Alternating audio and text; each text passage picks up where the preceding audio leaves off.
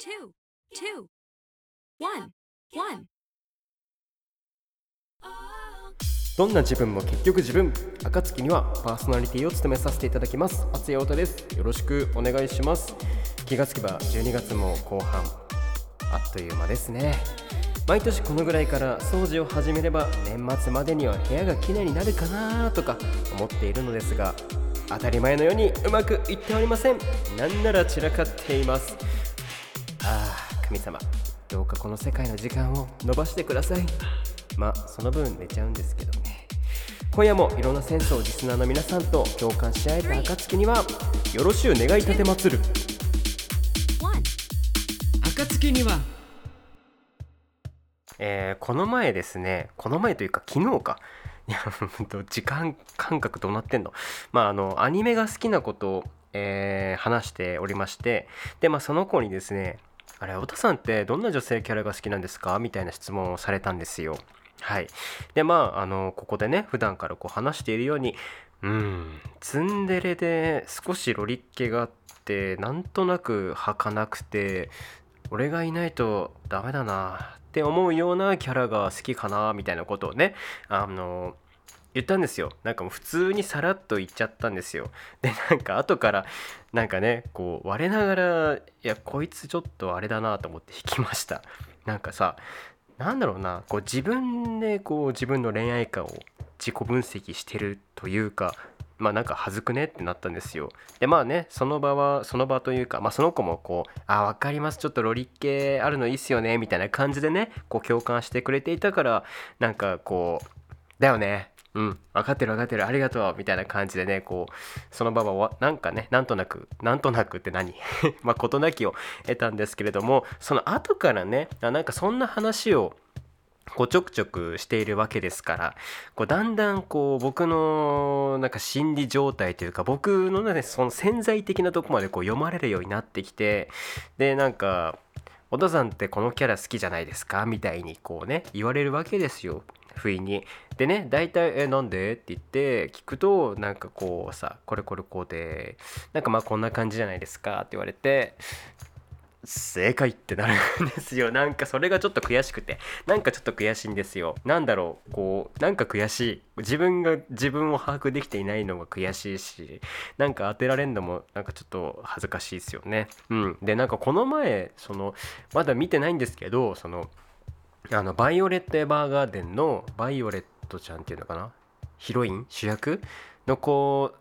好きじゃないですか？って言われていやそれがね俺まだ見てないのよ。って言ってその子ってあれでしょ？あのティティーザーじゃない。まあなんかそのポスターとかそういうジャケ写じゃないけど、まあ、そういうのに出てくるあの髪の長い女の子でしょ？多分俺好きだわ。って言ったらなんかそれよりも「えまだ見てないんですか?」っていう風になっていやわかるよあのまだ見てないんですかって言われるのもわかるしなんで俺見てないんだってこうね自分でも思ってるんだけれどもでもやっぱああいうのってこうさ時間のある時に集中して見たいじゃないっていうことを言ったらいやまあわかりますけどまだ見てないんですねって言われてなんかうん、ごめんなさいってなりました。で、なんか別の子にもね、なんかね、それをね、こう話していたらしく、なんか別の子がすれ違いざまに、まだ見てないんですかって言われて、いや、ごめんって、見るよ、見るからさ、ちょっと待ってて、みたいにね、なって、なってしまったので、あの、なるべく早く見たいと思います。はい。リスナーの皆様も見たんですかね、バイオレット・エヴァーガーデン。なんかその子たちによると、まず、あの、第1話で泣くらしいですね。うん。はい。まあ、とりあえず早く見ます。バイオレットやバーガーで、もうね、あの、リスナーの皆さんね、まだ見てない方、一緒に年末見ましょう。そしたら、なんか、こう、ね。うん。ああ、いつも以上にまとまっとらん。大丈夫か？大丈夫のか？こん大丈夫なのか？こんな感じで。これを、なんか、まあ、はい。えー そんな感じで、えーこのポッドキャストを通して、皆さんの物語が楽しくなるようなきっかけをお届けできればと思います。本当にできるのか、えー頑張っていこうと思います。はい。えそして今夜は、源氏物語の推しを決めよう完結編となっております。果たして推しは誰に？それでは今夜も始まるよ。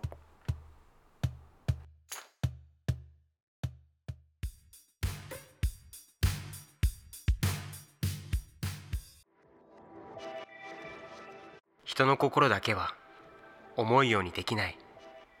いつの時代も。好きな人に恋人親の反対政治までもが複雑に絡み合う世界。千年読み継がるる過激ラブコメ。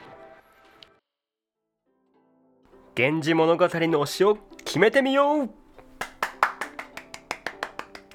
はい、えーこのコーナーは最近購入した「源氏物語」の登場人物を紹介するみたいな本で、えー紹介されていた21人のキャストの中から僕敦也太田の推しを決めようというコーナーです、えーそして今夜は完結編。まずあのお知らせがございます。はい。今先ほども21人のキャストの中からと言いましたが、えー改めてねこう全部こう読み終わって数え直してみたら、えーっと前回11人ねあの女性キャラ紹介して、えー今回はですね残り10人みたいな感じだったんですけれども、えーあと7人でした。はい。あのね柏木とかね薫くんん？香り薫君とかねあの男性キャラもねこう間違ってカウントしておりました。すみません、えーというわけで残りの7人を紹介し計17人の女性キャラの中から、え1人敦也太田僕の推しを決めようと思います。はい。果たして推しは誰に？というわけで皆さんもね一緒にこうあこういうキャラがいいんだこういうキャラがいるんだっていう風にね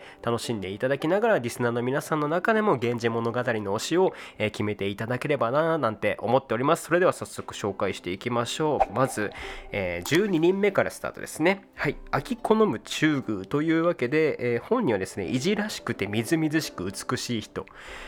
て書いてあります。いじらしくみずみずしく美しい人。なんかすごいすごそうな人ですよね。美まあ、とりあえず美しいんだろうね。なんか艶やかというか綺麗なんでしょうね。そしてあの、えーこの子はね、えー六条の宮住所の娘ということで、あのーなかなかパンチの効いたキャラクター六条の宮住所の娘さんでございます。はい。でこの子はちょっとそのまあ母親である六条の 待って。六条のあ待って。あやべやべ読み方ど忘れした。ちょあまあまあ宮住所の あみ宮住所がおい、えー、宮住所がこうねちょっと亡くなっちゃってその後にあのえっと光源氏にこう引き取られてでまあ義理の娘としてねこう、まあ、活躍するというか、まあ、女性キャラなんですけれどもなんかそのえっと王様のその制裁、まあ、妻をどうするかみたいなこうバトルトーナメントがあってでそこに光源氏の義理の娘となったこの今回のその秋好む中宮と光源氏のライバルである唐の中将の娘がこう決勝戦でこうバトルみたいなシーンがあるんですけど、まあ、そこでねこの秋好む中宮が勝つんですよね。はいでまあそれぐらいあの魅力的な秋好む中宮なんですけれどもこう光源氏もねあのすぐ手を出しちゃう光源氏もこうねあの手を出そうかななんて思ったんだけれどもその六条の宮住所のあの遺言というか絶対娘には手を出さないでくださいっていうのが書いてあってそれをこうねこう読んでうーってなって、まあ、手は出せなかった。まああのすごいなんだろうね。神聖なオーラをまとっている感じがちょっとしますよね。この感じ。誰も手を出せない美人な女性秋好む中宮みたいな感じ。はい。美人って感じなんですけれどもなんかね小柄で可愛い感じらしいです。まああのその僕の買った本とあといろんなサイトをね見てねこう調べてみたんですけど小柄で可愛らしい感じの、えー優等生秋好む中宮なんかこう眼鏡かけてるけど眼鏡外したらめちゃくちゃ美人みたいな感じのタイプの女の子ですかね。はい。え続いて13人目、え玉かずらこの子も結構有名なのかな、え素晴らしく美しい幸福な人。最強じゃん。最強じゃないですか。鬼のような強い運を持った女性なんじゃないですか？夕顔の娘。はい。えっと多分、えー前編の方で紹介した夕顔の、えー娘。この後半からはですねあの誰々の娘っていうのがねちょくちょく出てきますね。はい。でこの玉かずら、えー求愛してくる男に対して物おじしない強い言い方を、えーしていくと。はい。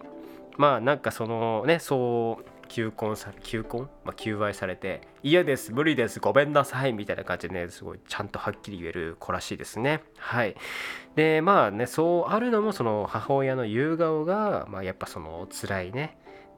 体験というか、まあ、男性経験をねこう目の当たりにしていたから、まあ、そういう性格になってしまったと。はい、まあ、芯のある美人な女性だけですね。うん。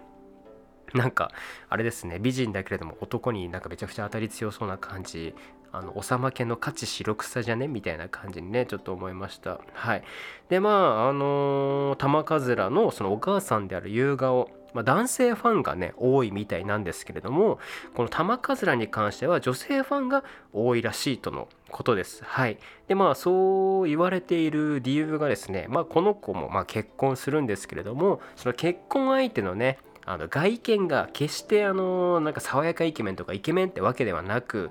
なんかまあなかなかこう武将髭を生やしたようなおっさんなんですね。はいでまあなんかそういう人とこう結婚したところでなんかその表には出さないなんかその相手の本当のその真の部分を見抜いて結婚するみたいなその凛としたね真の強さというかこうなんかそういったところに共感する女性ファンが多いらしく同性にかなり好かれているらしいです。はい。あれ価値白草じゃね？はい、えー、14人目えー、女三宮、えー、子供っぽく華奢な人ということで。なんか、えー、本によるとどこか憎めないところのある不思議な感じ。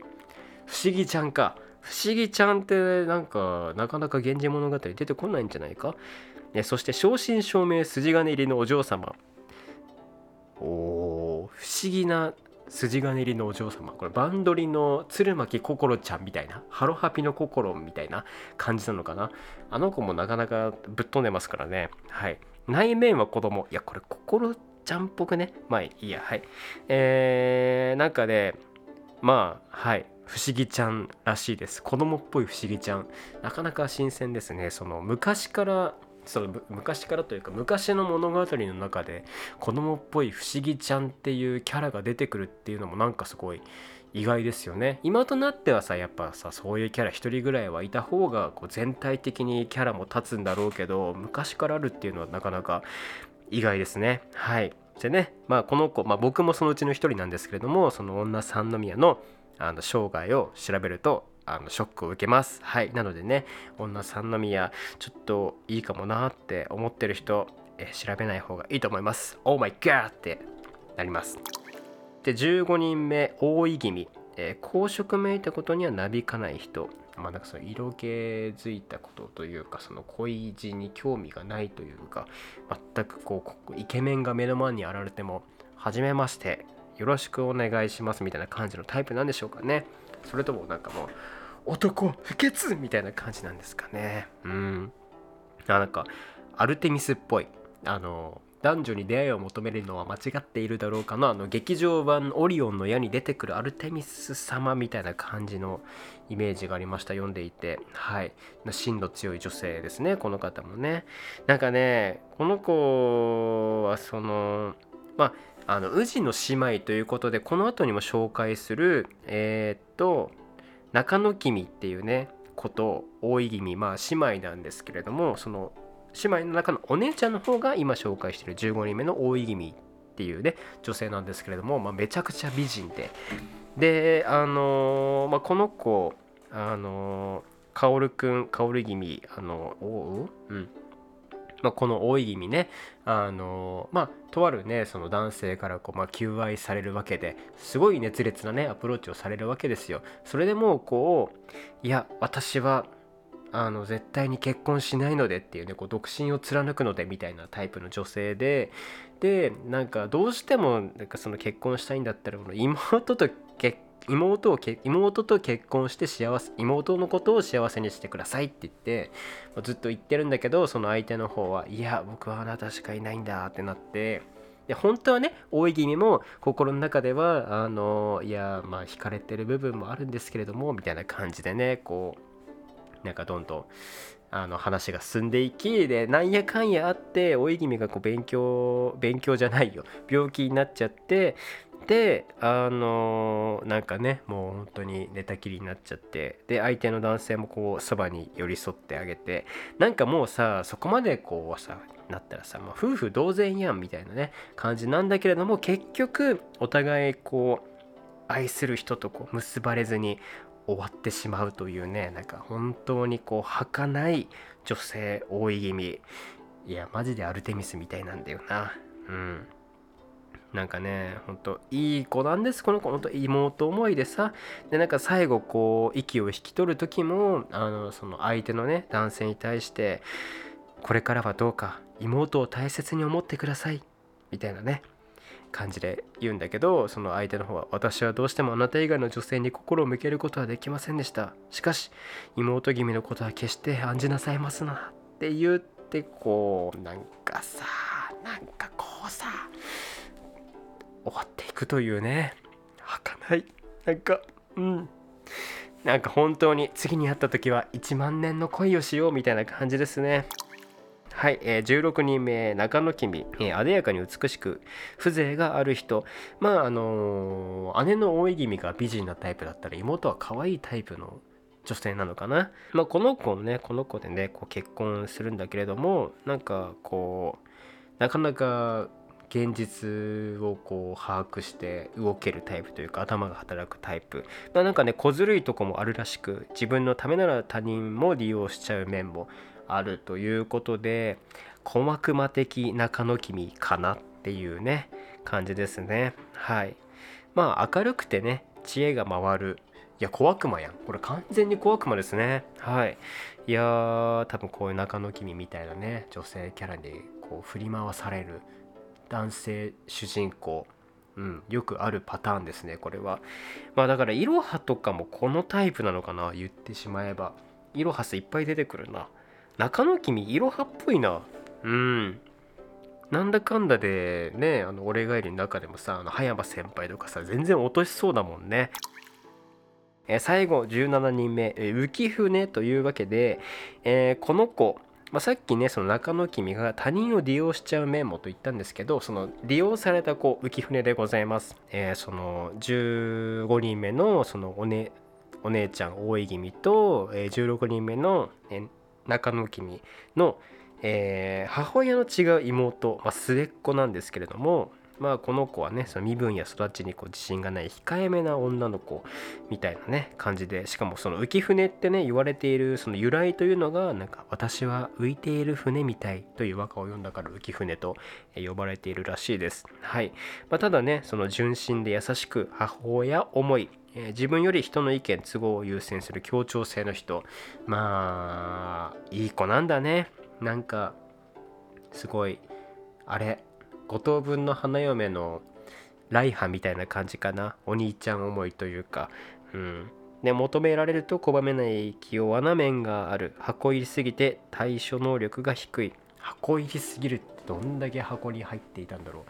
まあ自分もねなかなか部屋にこもってるからある種こう箱入り男みたいな感じのとこもあるかもしれないんだけれどもそんなことはどうでもよく、えー、浮舟うんまあ多分妹キャラだったら最強だね。だから浮舟は完全妹キャラだな。まあライハとかオレガエルの小町とかまああのキャラの立つ妹ポジションで浮舟出てきたら多分ね人気高いんでしょうね。はい、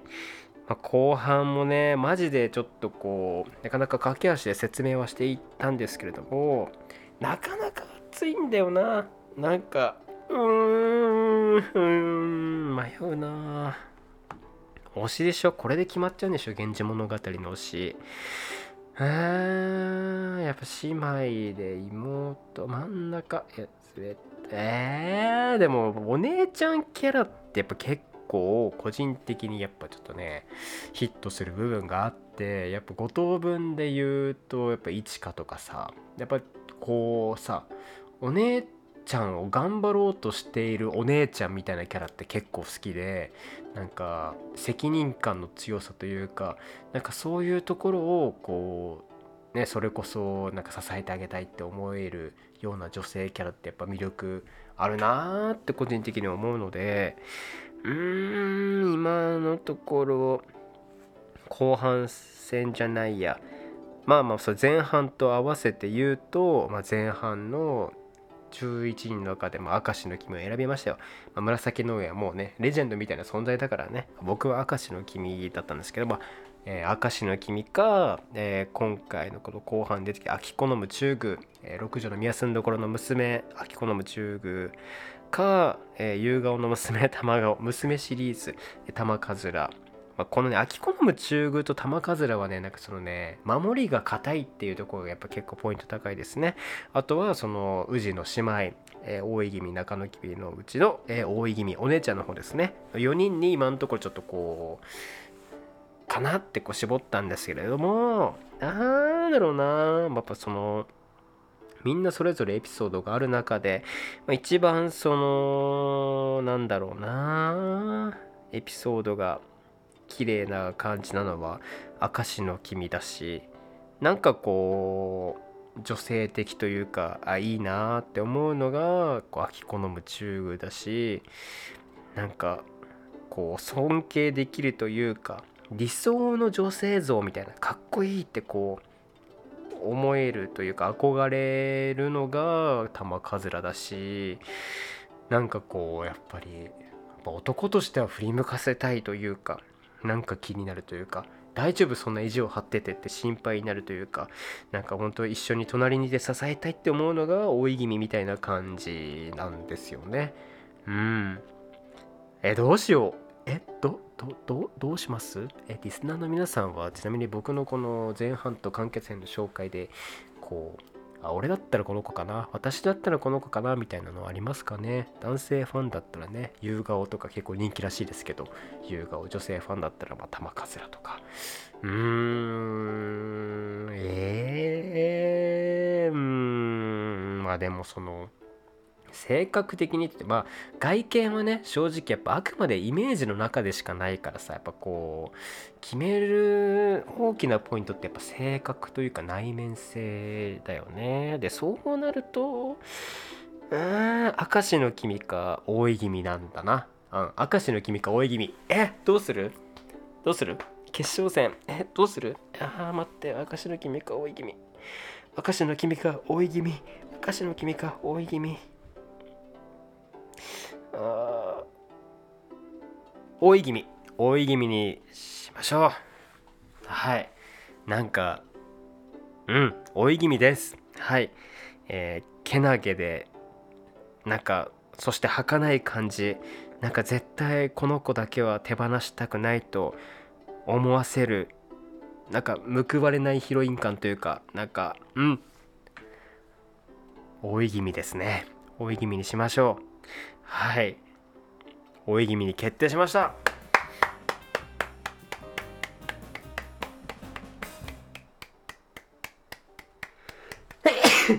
やべはい。というわけで、えー、源氏物語登場人物、かなりね、こう、上辺だけをこうなぞって、えー、紹介し、まあ、推しを決めてまいりましたが、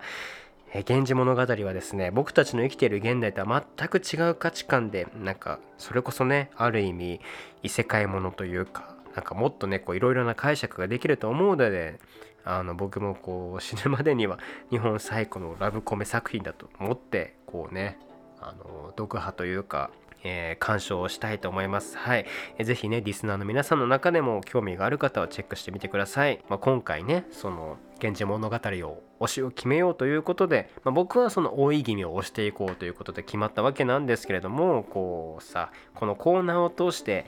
なんか昔からなんかねこう男のそういう部分というかまあでも本能とかだからしょうがないのかなまあでもねその男の部分とその女性のこの真の強さというかなんかおしとやさおしとやかさというかなんかそういういろんなその男性女性の違いっていう部分はこうね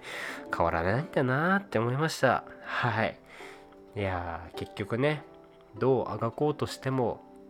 結局男は男女は大人女は大人まあ、女は大人なんか男性よりもね、まあ、精神年齢高いって言われてるけど、そうじゃなくて、まあ、男性は男性女性は女性ということでねお互い支え合って生きていかなきゃいけないんだなって思いました、えー、そんな私厚谷太田の「源氏物語」の推しは宇治の姉妹姉大井気味に決まりました、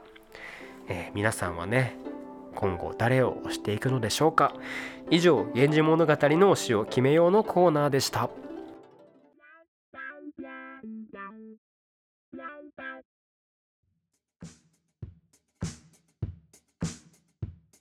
あのバンドリにハマってるって言ってさあのアプリダウンロードしてみたんですよ、まあ唐突にあの話を始めますけれども。であの今までねその音ゲーみたいなものをやったことがなくてあでも太鼓の達人も音ゲーか。あれはやったことあるんだよね。でもそのなんかバンドリも音ゲーじゃないですか。で初めてこうやったんですよ。なんか線があってさこう奥の方からさなんかその透視図法みたいな感じで奥からこうさなんかわ丸が出てきてそれをタイミングよく押すみたいな感じのゲームなんですけれどもめちゃくちゃ難しくてうんなんか全然できないんですよ。あれなんかどうやってやんの？これ？みたいな。でしかもなんかその体力ゲージみたいなのがあってタイミングを外してしまうとどんどん体力が減っていって曲の途中でも強制的にシャットダウンされてしまうというねもう鬼畜。なんかなんかまあ僕個人としてはそのアプリゲームをねあのいろんなその作中に出てくるバンドがいろんな曲をカバーしたりとかしてるからその曲聴けると思ってこうやってるんですけどなんかもう難しいから曲聴けんし途中で終わるしみたいななんかもうねあれは上手い人が得をするアプリゲームだなって思いました。はい。いやーほんとね時間のある時に集中してやってねあのぜひともフルコンボとか決めてみたいんですけれどもまだまだ先の話になりそうです。はい。えそして先の話になりそうですつながりではないんですけれども徐々に迫ってきている、えーシナリオルーレットの進捗についてということで、まあ、一応ねその僕の頭の中では12月24日の、えー、暁にはの、えー配信予定日か、えー12月31日の配信予定日まあ31といっても12時半だからもう年明けてんだけど、まあ、そのぐらいの時にねそのシナリオルーレットを、えー配信できればなって思って今準備を進めているわけですが大体ねなんかこう設定とかは決まってきていてやっぱ時期もねクリスマスとか年末なんで、まあ、クリスマスチックというか冬っぽい感じのね、えーシナリオを書いて、えー自作自演できればなと思って進めております。はいこちらの方もねちょっとねあのまあ、楽しみにというか、まあ、気楽に気楽に待っていただければねあの僕ものびのびやれるので 是非とも、えー一つよろしくお願いします。はい。あとはそうですね。あオープニングのさその好きなキャラはってこうね、えー聞かれたっていうお話をしたと思うんですけれどもなんかこれをね逆に僕が別のその子にねあの質問をしてみた時に「それってジブリもありなんですか?」みたいな話になってそっかジブリもあるやんってなったんですよはいジブリもありじゃんとか思ってでね余計こうあの僕のその年末にやろうとしてる女性好きな女性キャラアワードのねなんか幅が広がってよますます絞れなくなってきたんだよねっていう、えーお話なんですけれどもなんかね女性キャラはめっちゃ難かったけど、ね、男性キャラだったらある程度ねこうね絞れたんですよ。はい。でねまあ、男性キャラ、まあ、そのオープニングで、えー登場したその子と話してる時は僕はその内葉イタチって言ってあのナルトがナルトに出てくるね。イタチ。もうイタチ一番泣いたからね。それこそあのキャラブでも紹介したぐらいイタチが好きなんですけれどもなんか別のその男の子にこう好きな男性キャラとかいんのって聞いた時に、まあ、ジブリだったらこれですかねって言っててでそっかジブリもあるってなってでまあそっかジブリだったら俺誰だろうと思ってでパッと思い浮かんだのがもうほんと親父の影響なんですけど「紅の舞台」に出てくるあのポルコポルコロッソだっけ、まあポルコかあのカーチスね。アメリカアメリカやろうって言われてるそのカーチスのどっちか好きなんですよ。でまあそっかジブリもありか待ってってことは野球漫画もでもそっかあるやんってなってさ足立みつる先生の H2 って野球漫画が僕一番その野球漫画の中で好きなんですけれどもまあその H2 に出てくる主人公の国見ヒロとかさまあクロスゲームに出てくるさてかまあ大体ねあの足立みつる先生の野球漫画の主人公好き。うん、いやっていうかそれを見て育ってきたっていうのもあるんだけどやっぱいいですね。でさ好きな女性キャラっていうとこにちょっと戻ると足立みつる先生の作品もあるやんってなってでまあ H2 の雨宮ひかりとかクロスゲームの月島若葉とか滝川あかねちゃんとかはあ ますますね激戦激戦というかもうなんか脳内激戦どうしようって感じです。はい。もうただでさえバタバタしてるのに脳内もバタバタしてなんかもうね一周回ってハッピーみたいな状態です。ハローハッピーワールド。はい。まああのちゃんといろいろこう考えてはい。うんとね年末のアワードはいろんな部門を作ってそれぞれね厚や太の1位を決めてそれを通してね皆さんもねこうあこのキャラいいよねこのキャラいいよね私だったらこれかなみたいな感じのね楽しんでいただければと思います。正月ね途中でやっぱさテレビとか見るのも飽きちゃってさなんか暇だなってなる時が多いからやっぱそういう時にねそういうことを考えるのも楽しいんじゃないかなと思いますので是非年末のアワードも楽しみにしていてください。はい。えー、というわけで、えー、今回もちょっとコーナーとしてはね「あの源氏物語」の推しを決めようだけで終わってしまいましたがまたこう、えちょくちょくいろんなものを詰め込んだ、えー、もっともっとこうね、まあ、今はもうねこのこんぐらい今手ですごい下の方をこうこんぐらいって言ってますけどもっとねこうこの上の方こんぐらいって言ってます。はい。もっともっと、えー、魅力あふれる、えー、ポッドキャストにしていければなと思っておりますので今後ともぜひ、えー、よろしくお願いいたします。そして、え最後までお付き合いいただきありがとうございました。お相手はあつやおたでした。バイバイ。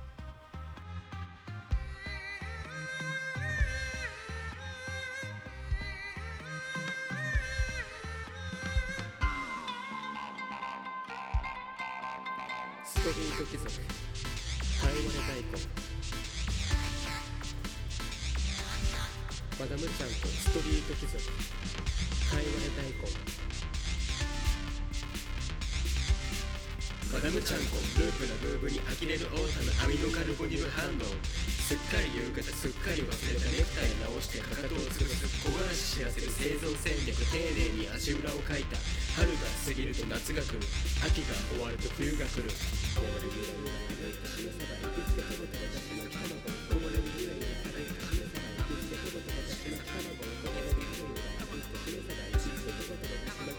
木漏れ日ゆらゆらあぶったしめさば行きつけトマトのだし巻き卵生きがい感じるすき焼きその相手の様子をノスタルジックに熱々たっぷり食い倒れどんどんで飲まれて有限感知美味しか正義であっぱれ日本この世面うつつに流れる有限渋い空気僕の草枕は哀愁わびさびいただきます生きがい感じるすき焼きその相手の様子をノスタルジックに熱々たっぷり食い倒れどんどんで飲まれて有限感知美味しか正義であっぱれ日本この世面うつつに流れる有限渋い空気僕の草枕は哀愁わびさびいただきますま